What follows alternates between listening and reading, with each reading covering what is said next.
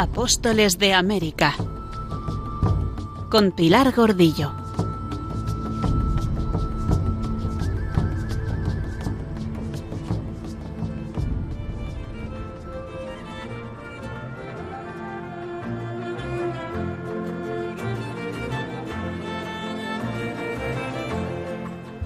La euforia real resulta contagiosa y en todas las regiones de la nación se celebra con entusiasmo una noticia.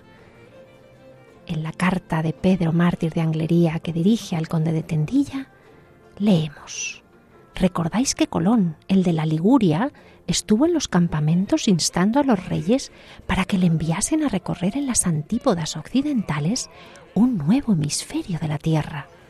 Pues Colón ha vuelto sano y salvo. Dice que ha encontrado cosas admirables ostenta el oro como muestra de las minas de aquellas regiones. Ha traído algodón y aromas.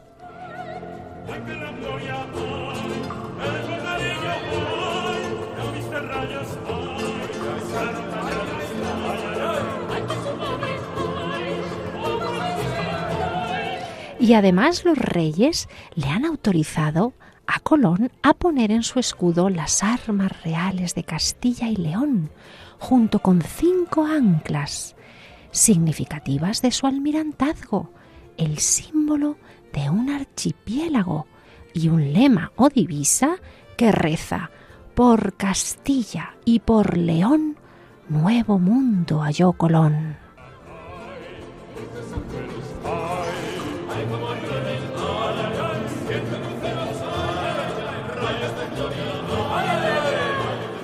Queridos oyentes, bienvenidos a Apóstoles de América. Un saludo muy cariñoso de Pilar Gordillo, quien les habla pues muy agradecida de su presencia, de su afición programa tras programa. Y estamos escuchando esta preciosa guaracha compuesta por Juan García de Céspedes, un compositor barroco mexicano, maestro de capilla de la Catedral de Puebla, en México, en el siglo XVII. Esta guaracha se titula ¡Ay que me abrazo! Es una belleza. Divino dueño, en la hermosura de tus ojuelos, ay como llueven ciento luceros, rayos de gloria, rayos de fuego. Ya viste rayos si arroja hielos. Ay que su madre, como en su espero, mira en su luna sus crecimientos.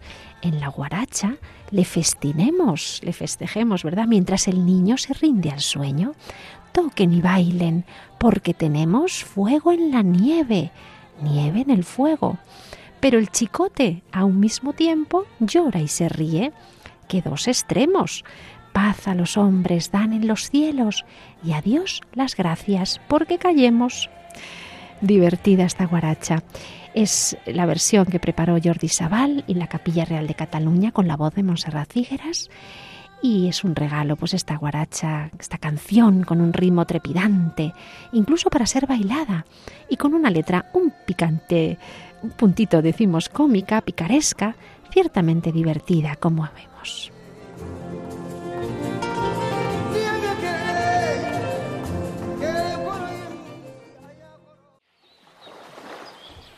Llegamos, queridos oyentes, a nuestro programa 14 Después de que acompañamos a Alonso de Ojeda en su expedición cuando salió en 1499, en la expedición que iba también acompañado por Américo Vespucho y Juan de la Cosa, en la que descubrieron buena parte de las costas de Venezuela, en la que pusieron nombre a esta pequeña Venecia cuando vieron esas casas sobre el lago Maracaibo.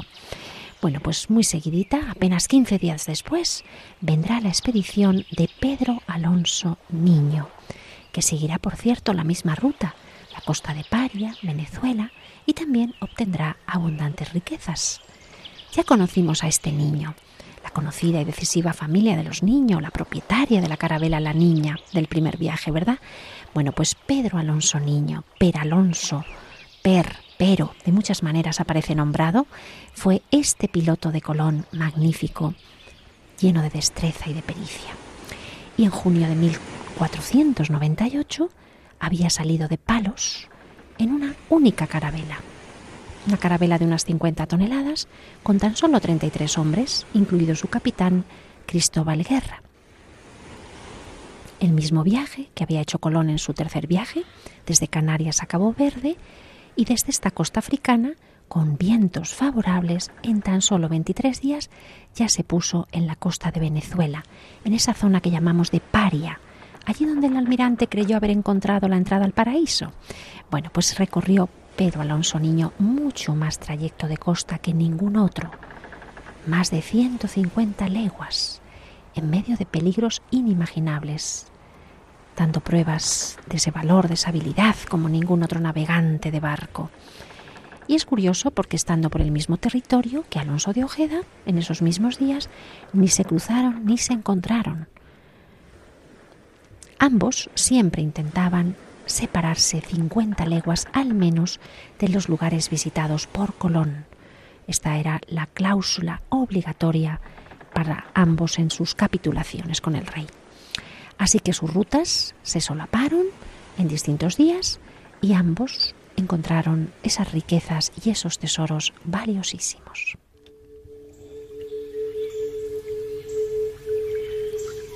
En las costas de Paria encontró indígenas muy amistosos que le ofrecieron cantidad de palo brasil, esa madera tan valiosa para el tinte rojo, y recorriendo las costas de Curiana, adelantándose al territorio que había ya visualizado Ojeda, desembarcaron en la isla Margarita, donde se pusieron a comerciar con los, con los indígenas de allí. Ya sabían lo que les gustaba. Niño había visto las caras de los indios de la española al desembarcar en el primer viaje, cuando les enseñaban los vistosísimos productos que traían de España, que ellos por supuesto no conocían. Así que en esta ocasión el barco precavido iba cargadito de productos, de objetos exóticos, como los espejuelos, los bonetes de telas rojos, las cuentas de cristal, para ellos lujosísimos, traídos de muy lejos, elaborados de una forma misteriosa, con materiales absolutamente nuevos y desconocidos. Por eso, pues no tuvieron el menor reparo en intercambiarlos por sus grandes y ricas perlas, pues según la ley del mercado los indios les daban un valor altísimo por ese carácter de objeto nunca visto, exótico, no solo escaso, sino único y del todo original y novedoso.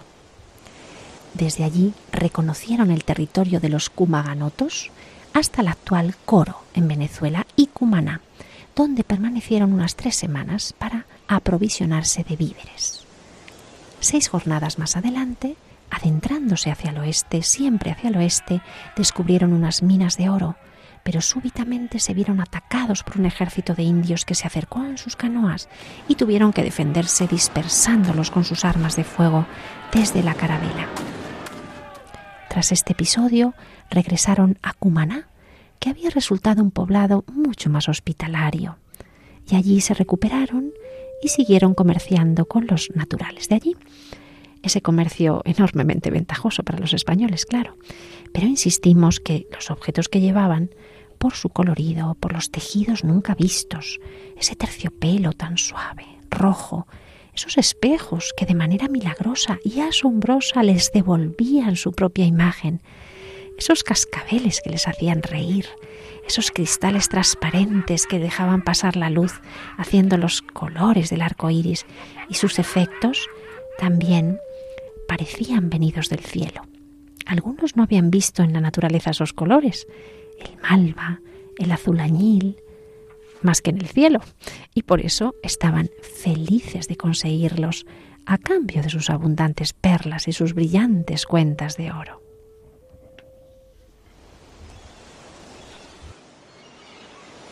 Y tras este reposo en Cumaná continuaron su viaje hacia el sur, llegando a la latitud más meridional de todos los navegantes en estos primeros años, abriendo el camino a futuras expediciones.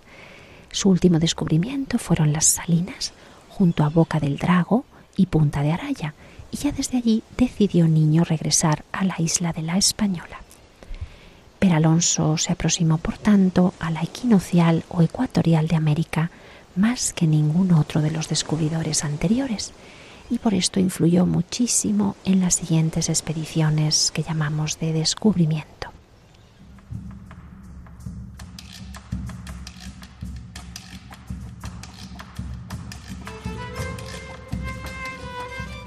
La línea ecuatorial o equinocial es la que divide de manera imaginaria los dos hemisferios de la Tierra, el hemisferio norte y el hemisferio sur. La palabra Ecuador proviene del latín aequator, igual, de ahí aequitas, que es equidad.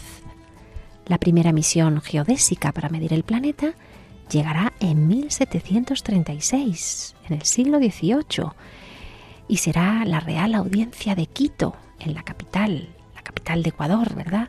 El país que tomará el nombre de este término que estamos describiendo. Serán los españoles Jorge Juan, Antonio de Ulloa y Vicente Maldonado, este último peruano, nacido en estas mismas tierras, junto con los franceses Bouger, Godin y de la Condamine, quienes fueron enviados para comprobar de manera científica la redondez de la Tierra. Sus estudios, que duraron nueve años, dieron como fruto que se empezara a llamar a las tierras de los alrededores de Quito como tierras del Ecuador. Y tras varias investigaciones en los años sucesivos, se establecerá el nombre de Ecuador para este país situado en el paralelo cero llamado Ecuador. Sin embargo, en honor a la verdad, dos siglos antes, el 1 de marzo de 1535, hay que decir que el padre dominico, Fray Tomás de Berlanga, descubrió en una expedición en barco frente a las costas del Ecuador unas islas, el archipiélago de las Galápagos, esas islas bellísimas que en la actualidad son consideradas la segunda reserva marina más grande del planeta y por supuesto han sido declaradas Patrimonio de la Humanidad por la UNESCO desde 1978. Pues bien, nuestro fraile, marino y con conocimientos de ciencia, se dio cuenta en ese lugar de que allí pasaba algo. Percibió, asombrado, las calmas equinociales. Las corrientes del mar se calmaban en su encuentro del hemisferio norte con el hemisferio sur aunque no se sabía nada de hemisferios todavía, y también percibía que los vientos desaparecían por completo y las naves a vela se paraban, y mediante el astrolabio fue capaz de señalar el grado de latitud en que estas calmas equinociales, que fue como las llamó, se encontraban. Interesante, ¿verdad? Bueno, pero volvamos al viaje de Peralonso Niño, porque su carabela está a punto de regresar a España y estamos en febrero de 1500, en concreto en el puerto de Bayona, en Galicia. Los curiosos ese día están merodeando por el puerto, son testigos, serán testigos de un acontecimiento sin igual. No eran peces lo que traían esas cajas, no, no, no. Cuenta admirado Pedro Mártir de Anglería que ahí iban descargando el oro, la plata y las perlas del tamaño de avellanas en cestas como si de paja se tratara. Las noticias de este viaje tan afortunado, que había traído tan inmensa fortuna, se extendieron como una leyenda dorada, con ese final feliz que todo marino aventurero quiere, quisiera desear, ¿verdad? Y como era de esperar, avivó el ansia de descubrimientos y aventuras en estas Indias todavía misteriosas.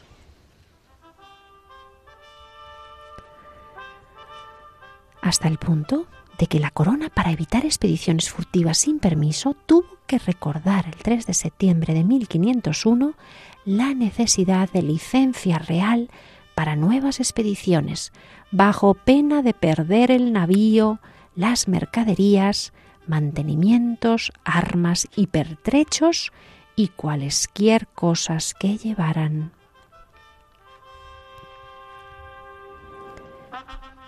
Pero no todo fue de cuento de hadas para Pedro Alonso Niño, pues fue acusado de defraudar al Tesoro Real por no haber pagado el quinto real, por no haber entregado la quinta parte de las mercaderías que pertenecía a la corona según las capitulaciones. También fue acusado de haber entrado en territorio descubierto antes por Colón, que era de su jurisdicción, y por todo ello fue procesado y encarcelado algunos meses.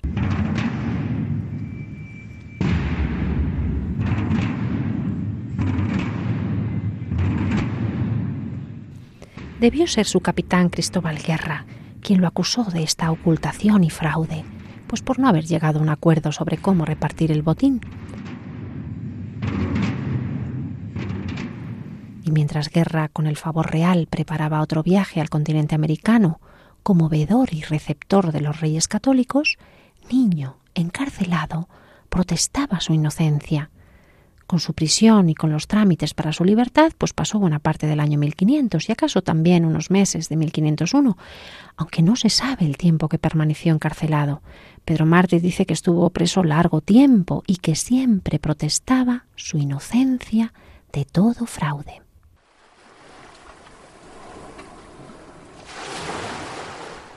Guerra se embarcó a principios de septiembre de 1500 hacia las mismas costas de Paria, que ya se empezaba a llamar la Costa de las Perlas. No iba a ir a otro sitio, sabía dónde estaba la riqueza, y regresó un año después, en octubre de 1501. A este viaje siguió un tercero, pero por supuesto nunca más asociándose a Pedro Niño, quien una vez que fue puesto en libertad, habrá de esperar para ir de nuevo a las Indias a la flota de 32 navíos que se está preparando, flota increíblemente grande, para llevar al nuevo gobernador que va a sustituir a Bobadilla y que en breve conoceremos un poquito más a fondo. Nicolás de Obando. Y con él, Pedro Alonso Niño va a embarcar en la nao capitana Santa María de la Antigua. Será en ella el piloto de resguardo.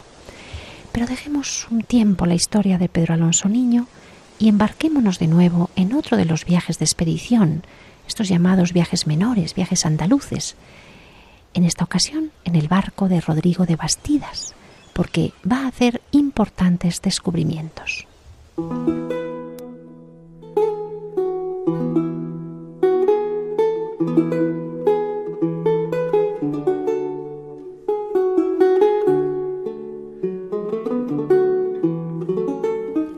Rodrigo de Bastidas, marinero sevillano, que no letrado ni escribano como algunos por una mala traducción han afirmado, junto a Pélez de Mendoza con dos navíos hará otro importante viaje de descubrimiento y traspasará el famoso Cabo de Vela en el Mar Caribe, pasado el Golfo de Venezuela que da entrada al lago de Maracaibo.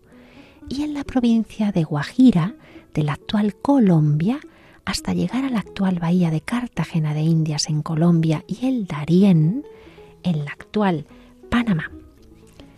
Manuel Lucena Salmoral, en el diccionario de la Real Academia de la Historia, nos informa de que según el testimonio del cronista Andrés Bernaldez, Bastidas era marinero de Triana, capitán y maestre de su nao.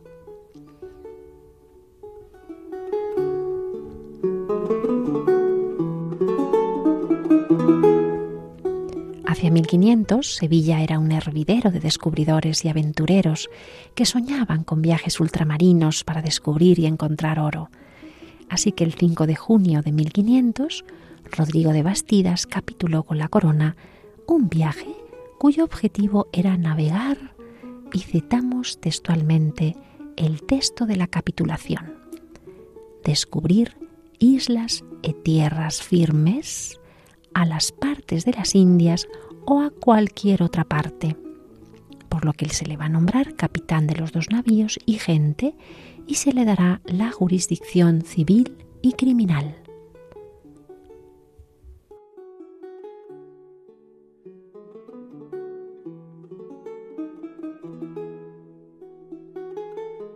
Se le autorizó con tal de que no fuera a las islas y tierra firme que hasta aquí son descubiertas por el almirante Colón, ni por Cristóbal Guerra, ni pertenecientes al rey de Portugal, puesto que los portugueses acababan de descubrir Brasil. Y seguimos la información de la capitulación que señalaba que la corona se reservaba la cuarta parte del beneficio que se obtuviera en el viaje, descontados los gastos, y ordenaba llevar cuenta minuciosa de todos los rescates, es decir, del oro encontrado y demás objetos valiosos como perlas, especias, y que lo rescatado lo trajera a Cádiz, donde un oficial tomaría la cuarta parte perteneciente a la corona. Se asoció con el cartógrafo Juan de la Cosa, que acababa de regresar de su viaje con Ojeda y Vespucci, y juntos buscaron socios capitalistas para poder asumir el coste altísimo de este viaje.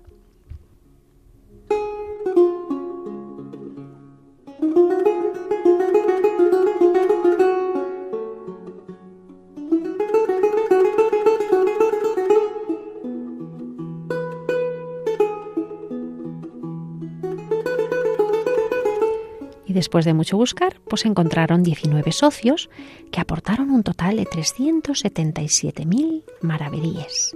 La mitad del dinero la van a gastar en las naves. Fletaron la nao Santa María de Gracia, la carabela San Antón, un pequeño bergantín y una barca muy pequeñita de remos llamada Chinchorro. Y el resto lo emplearon en el equipo náutico, alimentos y regalos para intercambiar. Muy interesante este listado del gasto porque corrobora cuáles eran los objetos más valorados por los indios. Ahí están esos cascabeles, vidrios de colores y telas. Bueno, pues fueron 22 tripulantes, mitad vascos, mitad andaluces, y los flamencos, los pilotos Juan de la Cosa, Gonzalo de Lorca, y entre los tripulantes un escudero desconocido mancebo llamado Vasco Núñez de Balboa, de quien nos va a decir el padre las casas que era buen espadachín, bien alto, dispuesto de cuerpo, y buenos miembros y fuerzas, y gentil gesto de hombre muy entendido, y para sufrir mucho trabajo. ¿Qué más se puede pedir en un hombre, no? Pues esta es la descripción de Núñez de Balboa, primera vez que le vemos aparecer. Esta expedición saldrá de Sevilla por el río Guadalquivir silenciosamente hasta Sanlúcar de Barrameda y allí en el mar, mar abierto, desde allí a Cádiz, septiembre de 1501, navegará hacia Canarias.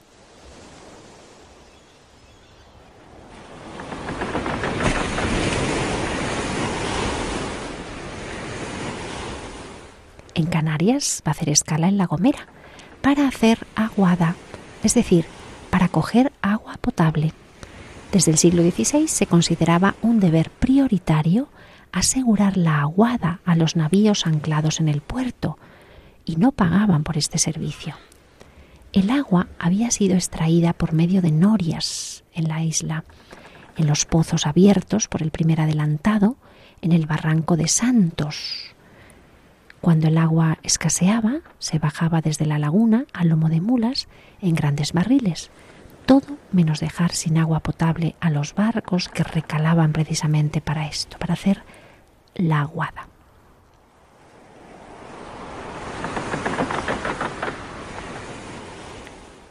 Salimos al Atlántico y siguiendo la misma ruta que Colón en el tercer viaje, llegamos a una isla que llamaron Verde, cerca de Guadalupe, quizá la actual Granada. Estamos ya en las Antillas.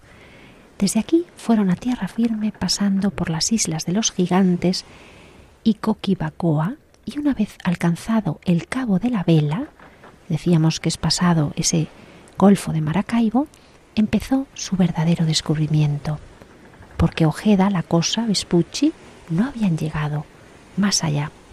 Habían vuelto antes de alcanzar el cabo de la vela lo habían, lo habían visto a lo lejos. habían dicho que blanqueaba como vela de navío. Por eso le habían puesto ese nombre.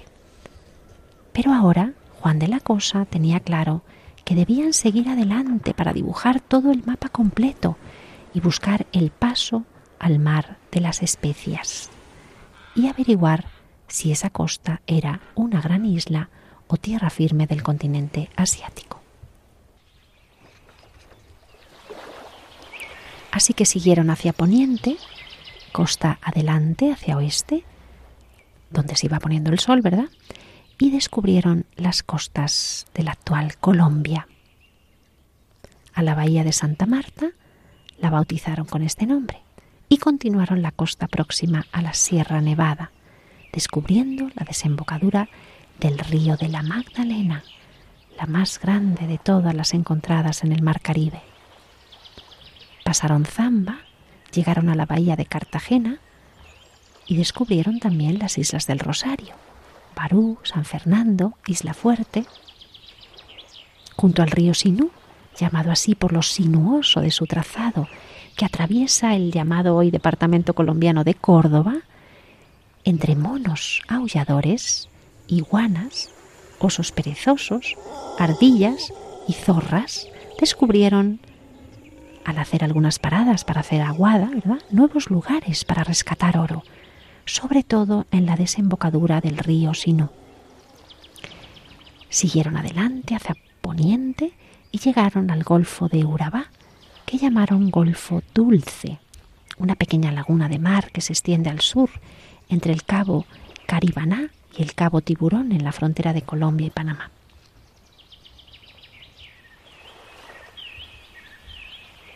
Allí va a encontrar un lugar propicio para fundar Ojeda en unos años, como veremos. Ahí se fundará la primera ciudad de Colombia, la primera ciudad hoy desaparecida, Santa María, la antigua del Dairén.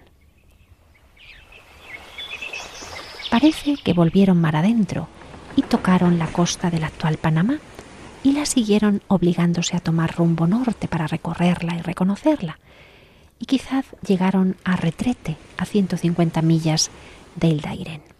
Algunos se ha aventurado a decir que llegó quizá hasta Cabo Tiburón, el puerto de Misas y la llamada isla de Piñas.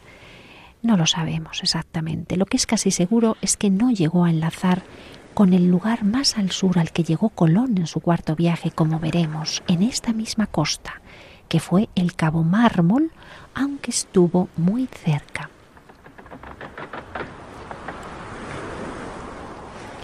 Llegados a este punto, empezaron a fallarles las naves. Estaban a punto de hundirse. Descubrieron que las cuadernas de la quilla, que son las costillas de madera que forman la estructura, el esqueleto del casco, estaban todas perforadas. Un molusco se las había comido.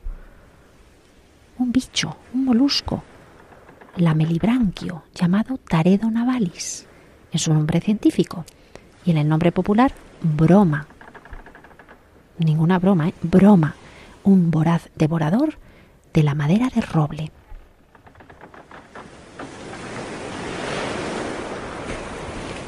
La expedición, con este percance, había de terminar. Tenían que poner rumbo a la española, como fuera, a la ciudad de Santo Domingo, cuanto antes para reparar las barcas. Pero no podían recalar allí, lo tenían prohibido porque era virreinato de Colón. Así que Juan de la Cosa, con su pericia con su buen navegar, logró que llegaran a una isla próxima, a Jamaica. Y allí pudieron revisar y carenar algo los barcos, pero sin brea ni estopa por lo que las naves siguieron estando muy, muy endebles. De tal manera que la tormenta al salir al mar les obligó ahora sí a refugiarse en la isla de la Española, en concreto en el puerto llamado Canongía. Allí rescataron oro con los naturales. Volvieron a salir al mar tras un mes pero más tormentas les obligaron a regresar a la isla de Santo Domingo, cerca de Puerto Príncipe, y allí inevitablemente se les hundieron las naves. Era febrero de 1502. Se hundieron las naves con todo lo que llevaban dentro, esas mercancías por valor de cinco millones de maravedíes, como nos informará el piloto. Ahora sí, empezará esta historia terrible del hundimiento de tantas y tantas riquezas en estos mares, riquezas que todavía duermen en estos cofres bajo el océano. Ahora ya no les va a quedar más remedio que alcanzar la población de Santo Domingo a pie, y para ello el capitán Rodrigo de Bastidas va a dividir a sus hombres en tres columnas, y algunos días después todos ellos lograrán llegar con algo de oro y perlas, claro está, incluso con indios que habían tomado para que les sirvieran como lenguas, como traductores. Allí, ¿quién estaba? Todavía gobernaba Bobadilla y les recibió mal y acusó a Bastidas de haber hecho intercambios con los indios, incluso de haberles dado armas. Así que inició un proceso contra él y lo encarceló hasta la llegada del nuevo gobernador Nicolás de Obando, inmediatamente veremos. Meses antes de todos estos percances que estaba sufriendo la expedición de Rodrigo de Bastidas, otro marinero muy experimentado y conocido ya por nosotros, Vicente Yáñez Pinzón, también había conseguido capitular, firmar con los reyes su propio viaje de descubrimiento y se había hecho a la mar con cuatro carabelas. Nos, Juan Rodríguez de Fonseca, obispo de Badajoz, damos licencia a vos, Vicente Yáñez Pinzón, para que podáis ir por el mar océano a descubrir islas y tierra firme a la parte de las Indias, o por cualquier parte.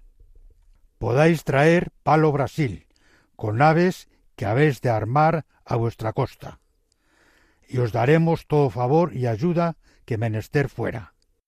A cambio, se os hace merced de lo que hallareis, aunque fuera oro o plata, o plomo, o cobre, o estaño, o cualquier metal de cualquier calidad, o joyas, piedras, así como carbuncos, diamantes, rubíes y esmeraldas, y piedras preciosas, perlas, aljófar, así como de los que son tenidos en España como esclavos, y asimismo monstruos y animales, y aves, serpientes y pescados, especiería y droguería, sin alcabalas ni almojalifazgo. Es decir, todas las riquezas exentas de impuestos. Alcanzará Yáñez Pinzón el extremo este de Brasil, descubriendo y explorando hasta el Amazonas. Estamos a principios de 1500. Será el primer español que vea el Amazonas y a este río le llamará, por cierto, Río Grande. Nunca había visto algo más grande. Ni él ni sus marineros, criados en Sanlúcar de Barrameda, a las orillas del Guadalquivir. Pinzón será, por tanto, el primero que recorrerá la costa noroeste de Brasil y la Guayana. Sin embargo, lo que son los caprichos de la historia, mejor dicho, de la historiografía, oficialmente se va a atribuir el descubrimiento de Brasil al portugués Pedro Álvarez Cabral, quien llegó un poco más tarde, en 1500.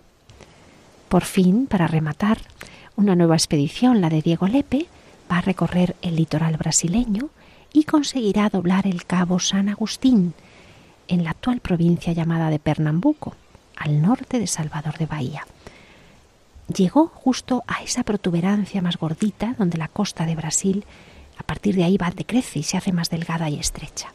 Así que todos estos españoles ya están extendiendo el mapa hacia el sur de esa costa desconocida donde no encuentran de ninguna manera el paso al mar de las especias.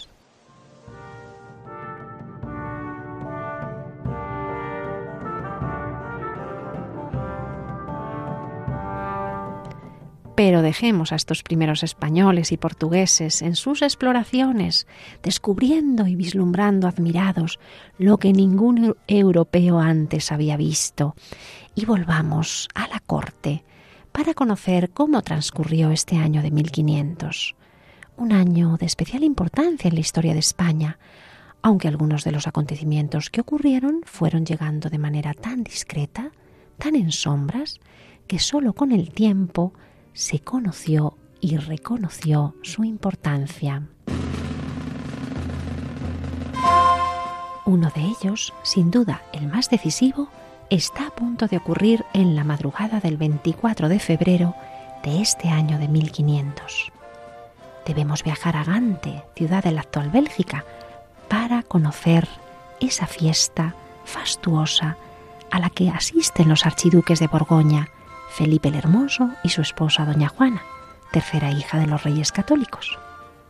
Y al ritmo de esta música, una pavana de la batalla, encontramos a la archiduquesa, cuyo embarazo está cumplido, quien no ha dejado de asistir junto a su esposo a la recepción, pero que durante esta noche se siente aquejada de dolores, tantos y tan intensos que acude a la letrina, donde habrá de comprobar que el parto de su hijo primogénito es el acontecimiento que sobreviene.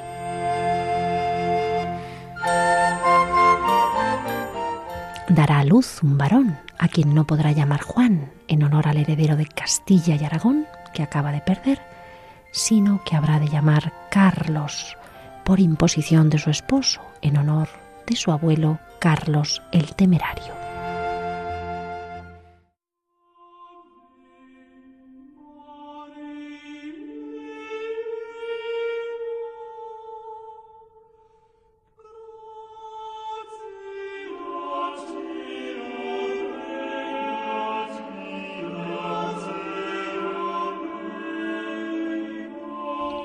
Durante el día de su bautismo, el 7 de marzo, nadie sospecha todavía, ni siquiera sus madrinas Margarita de York y su tía Margarita de Austria, quien será su gran educadora, excelente y segunda madre.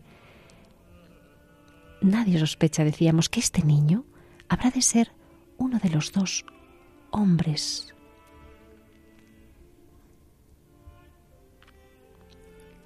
Nadie sospecha que este niño habrá de ser uno de los hombres más poderosos de la historia moderna, por el enorme imperio que habrá de gobernar, fruto de sus herencias materna y paterna.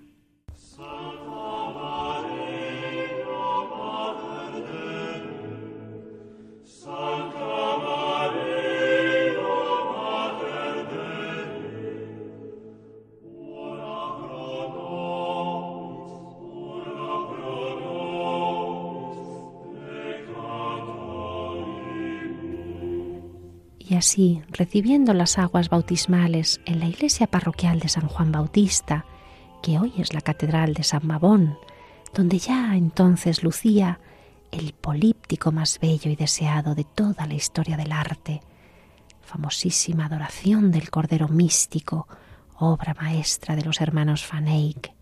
Allí va a iniciar ese niño la vida de la gracia, ese niño que habrá de sostener a la Iglesia Católica con su poder civil en el vasto territorio de Europa.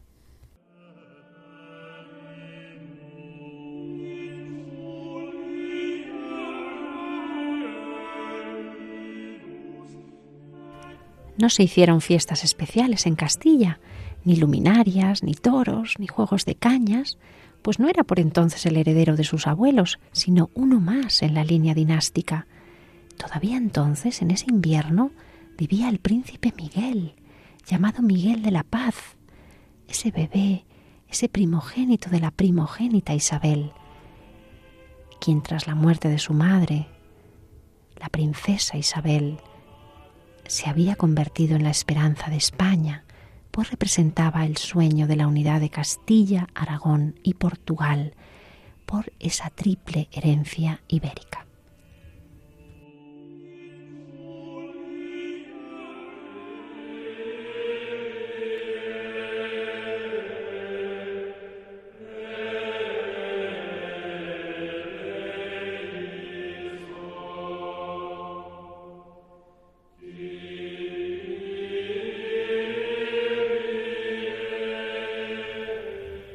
Este sueño se va a desvanecer en este mismo verano, cuando en Granada, donde habían acudido los reyes para gobernar y sofocar las primeras revueltas, este bebé sufrirá unas fiebres repentinas y morirá en julio con apenas dos añitos de edad, dejando a la reina sumida en una profunda tristeza.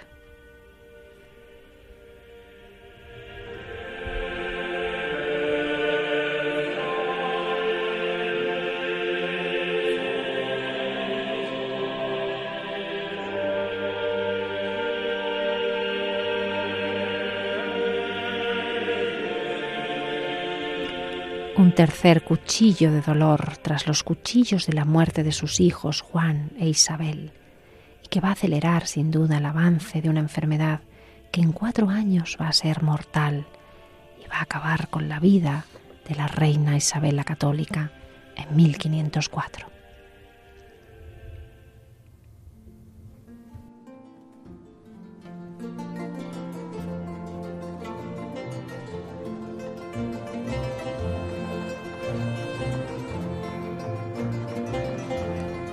Pero la vida sigue y América empuja con sus demandas para nuevas expediciones, con sus necesidades para el buen gobierno de la isla la española. Y por ello los reyes católicos van a seguir actuando con su habitual prudencia, tratando siempre de obtener ventaja para los objetivos generales de la corona. Su política será que la Casa de, de la Contratación siga haciendo y siga adelante capitulando nuevas expediciones para explorar más tierras y obtener más riquezas. Y respecto al almirante, mientras lo respetan públicamente sin formular ninguna censura ni crítica a su actuación, van a seguir atendiéndole de un modo cordial, sin dejar de reconocerle todas las distinciones honoríficas. Pero también, con absoluta reserva, van a seguir estudiando tanto las cartas entregadas por Colón como los informes de Bobadilla, los nuevos datos proporcionados por Ojeda y los que les han transmitido los frailes franciscanos de la Española, y por eso van a adoptar una doble decisión. Por un lado, destituir a Francisco Bobadilla de su cargo de gobernador de las Indias y nombrar un nuevo gobernador, Nicolás de Obando, que parta hacia la Española con una flota riquísima de nada menos que 32 naves, en las que, por cierto, y aprovechando el tornaviaje, deberá volver el comendador Bobadilla para rendir cuentas. Y por otra parte, permitirán a Cristóbal Colón que les acompañe en la corte, animándole incluso a preparar un nuevo viaje, pero con la condición de que si éste se realiza, no toque de ningún modo en la española. Este nuevo viaje, el cuarto y último, se realizará, pero faltan todavía un par de años, como veremos con todo detalle.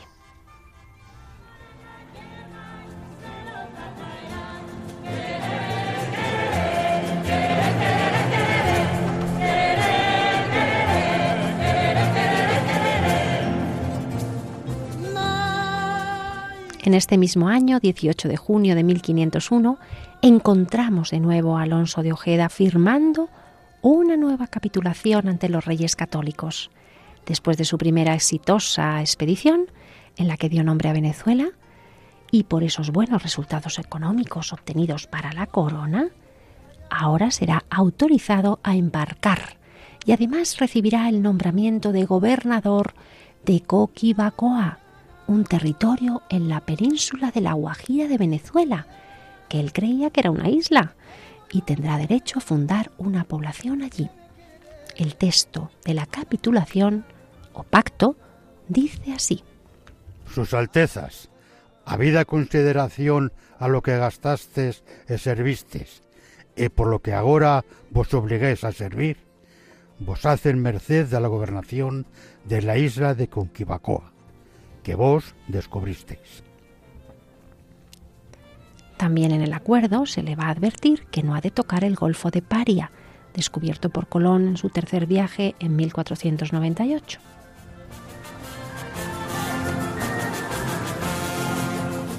También van a conceder una gobernación a Vicente Yáñez Pinzón en la costa norte del Brasil, Ambas gobernaciones estarán orientadas a la búsqueda del paso hacia la especiería, hacia las Islas Molucas. ¿Dónde están? En el archipiélago de Indonesia, la única región del mundo conocida donde se producía nuez moscada y clavo de olor.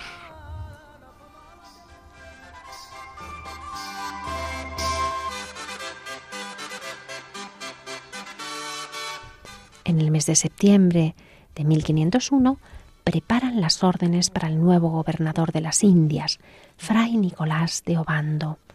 Entre sus instrucciones destacaban las de remitir a España a la persona de Bobadilla con todos los informes de su comportamiento.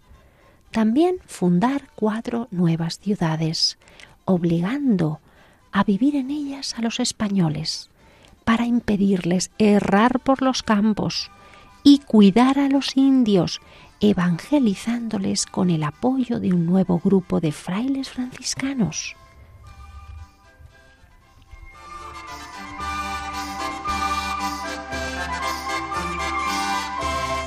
En el Archivo General de Indias se conserva la Real Cédula de 3 de septiembre de 1501 con el nombramiento de Fray Nicolás de Obando comendador de Lares, de la Orden de Caballería de Alcántara, como gobernador y justicia de las islas y tierra firme de las Indias, para que tome residencia a Fray Francisco de Bobadilla, a quien además se va a ordenar que vuelva en los mismos navíos que ha llevado a Obando.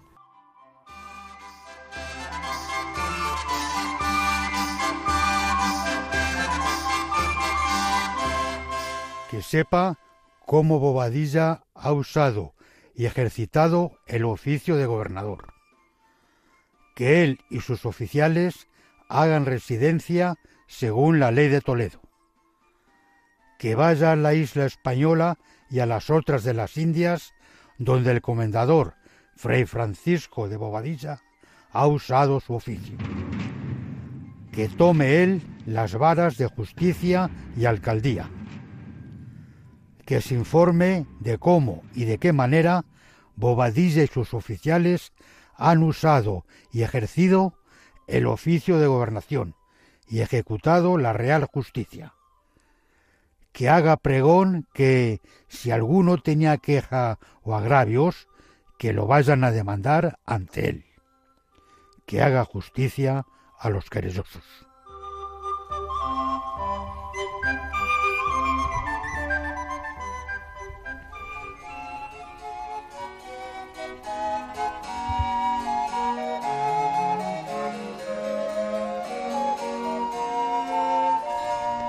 Gonzalo Fernández de Oviedo, que convivió con Fray Nicolás de Obando en la corte y que lo conoció muy bien, hasta el punto de comprarle un lote de casas que el comendador había construido en Santo Domingo, escribe en sus batallas y quincuagenas que era natural de la ciudad de Cáceres en Extremadura, y de ahí era solariego caballero, hijo dalgo.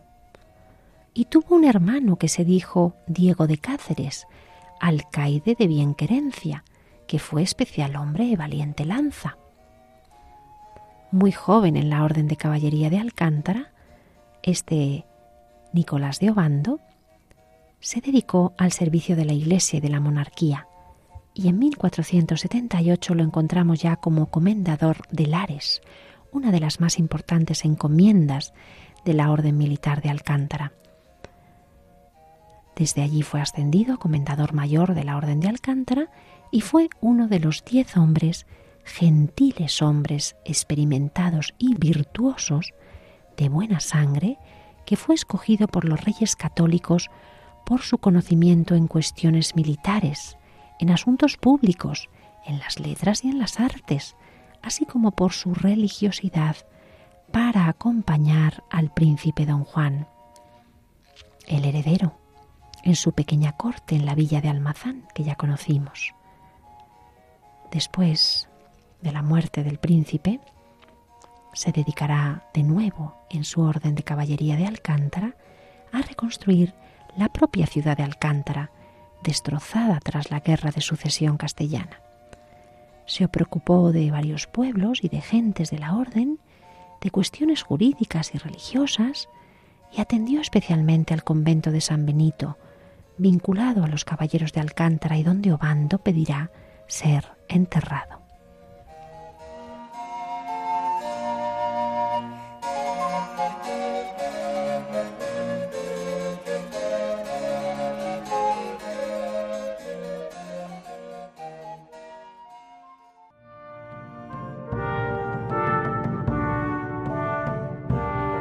El 16 de septiembre, don Nicolás de Obando, comendador de la Orden de Alcántara, caballero de intachable conducta y de fama, recibirá unas instrucciones precisas para hacer frente a esta nueva etapa de gobierno.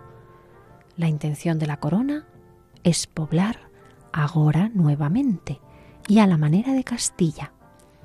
Va a ejercer el gobierno por todo el tiempo que vuestra merced fuere y concentrará en su persona los poderes de justicia, gobierno, militar y hacienda.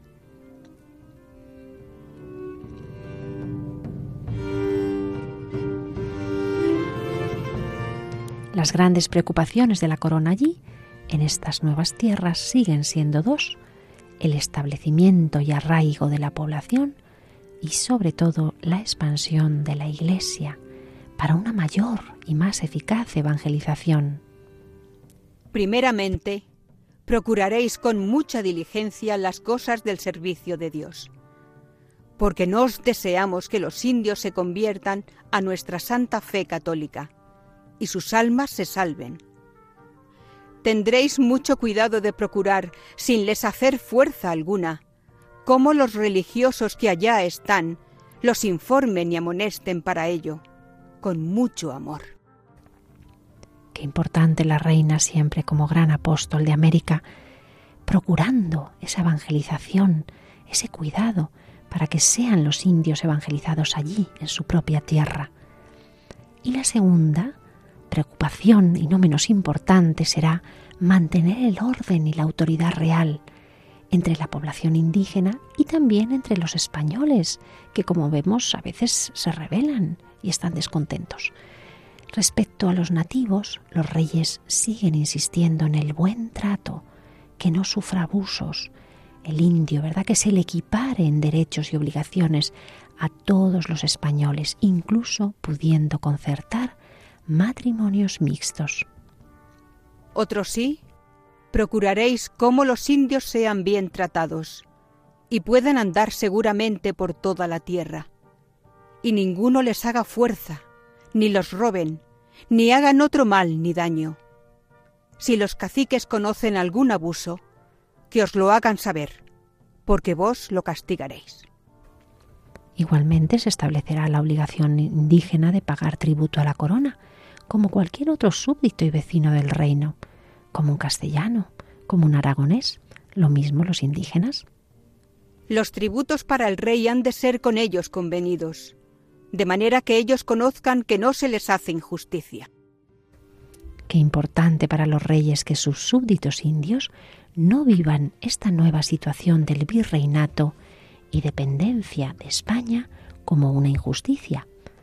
A cambio de una cultura rica, de una civilización más avanzada en tecnología, van a pasar a ser una provincia más de España y como tal ha de ser bien gobernada y no van a permitir la injusticia ni el abuso. Esa es la intención de los reyes de España, clarísima en documentos, leyes y capitulaciones. Esa fue su voluntad, a la hora de la verdad no siempre acatada por los españoles en el terreno, pero sí fue la voluntad de los reyes y de sus leyes. En fin, si los oficiales reales hicieran algo malo, quitarles seis el oficio y castigarlos conforme a justicia, y en todo hacer como viéredes que cumple al servicio de Dios, y descargo de nuestras conciencias, y provecho de nuestras rentas, pues de vos hacemos toda confianza. En definitiva, en las órdenes que llevaba Obando entre los objetivos prioritarios estaban la pacificación total de la isla, aun recurriendo a la violencia en la conquista por las armas, la reorganización de la estructura política, reconociendo a los caciques indígenas pacíficos. Recordamos que aquellos pobladores estaban distribuidos en tribus y cacicazgos, que simplificaban citando taínos considerados indios de razón o caribes indios de guerra y otros grupos más. Para ello era necesario reforzar la presencia de españoles, aumentando la población venida de España, que se estableciera más población definitivamente allí, que se crearan nuevas ciudades, en concreto cuatro más, donde han de repartirse solares y tierras y donde se va a impulsar la industria del oro bajo fuertes controles para evitar el fraude. Y además, el último pero no menos importante de los objetivos, que se avanzara en la evangelización de los indios.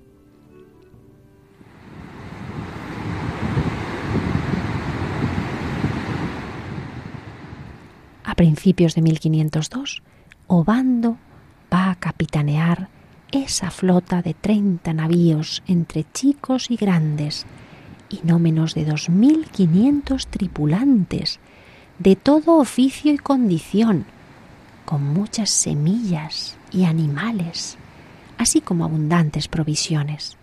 Era la mayor armada que hasta esos momentos atravesaba el Atlántico, no olvidemos que uno de los objetivos era poblar y fundar cuatro nuevas ciudades.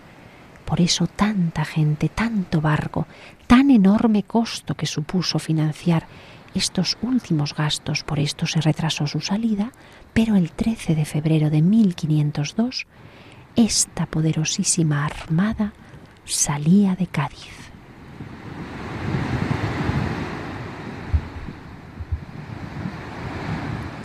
Entre los tripulantes vamos a encontrar a Francisco Pizarro, Juan Ponce de León, Bartolomé de las Casas, nombres que destacarán años después con letras de oro por sus futuros descubrimientos y conquistas.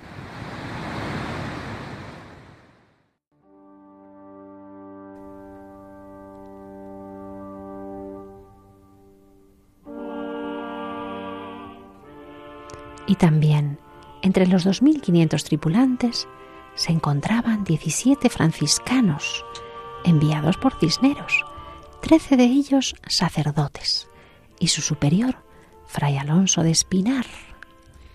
Conocemos los nombres de los que hicieron el viaje en la flota de Obando, Fray Alonso de Espinar, Fray Bartolomé de Turégano, Fray Antonio de Carrión, Fray Francisco de Portugal, Fray Antonio de los Mártires, Fray Mateo de Zafra, Fray Pedro de Hornachuelos, Fray Bartolomé de Sevilla, Fray Juan de Hinojosa, Fray Alonso de Hornachuelos, Fray Juan de Escalante, Fray Juan Francés y Fray Pierre Francés, todos sacerdotes.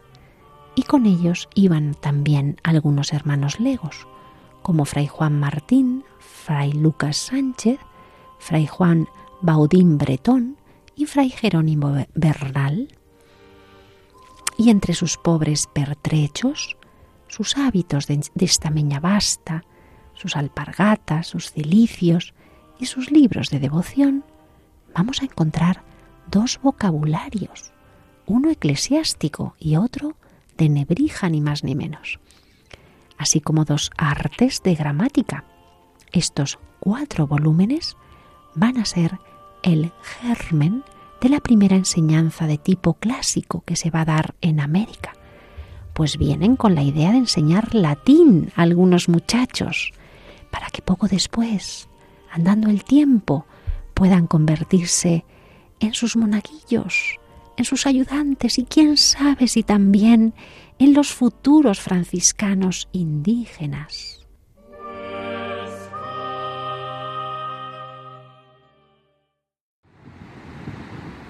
ya están en el mar, ya están camino del nuevo mundo, esos 2.500 hombres, esos 17 franciscanos. Una dura y difícil travesía les espera, y en tierra firme, ¿qué sucesos no les depararán? Les vamos a dejar aquí, atravesando el océano, esta gran expedición, la mayor hasta entonces nunca vista, y vamos a despedirnos recordándoles que les esperamos, que esperamos sus mensajes en el correo apóstoles y que pueden volver a escuchar el programa y los programas precedentes. Alguno ya se pierde, ¿verdad? Con tanto barco. Como siempre ahí en la página web de radiomaria.es, en la pestaña podcast Apóstoles de América. Pues ahí reuniremos todos los detalles que rodean este relato apasionante. Les esperamos en un nuevo programa de Apóstoles de América. Feliz estancia, feliz recorrido por la historia y hasta muy pronto, queridos oyentes.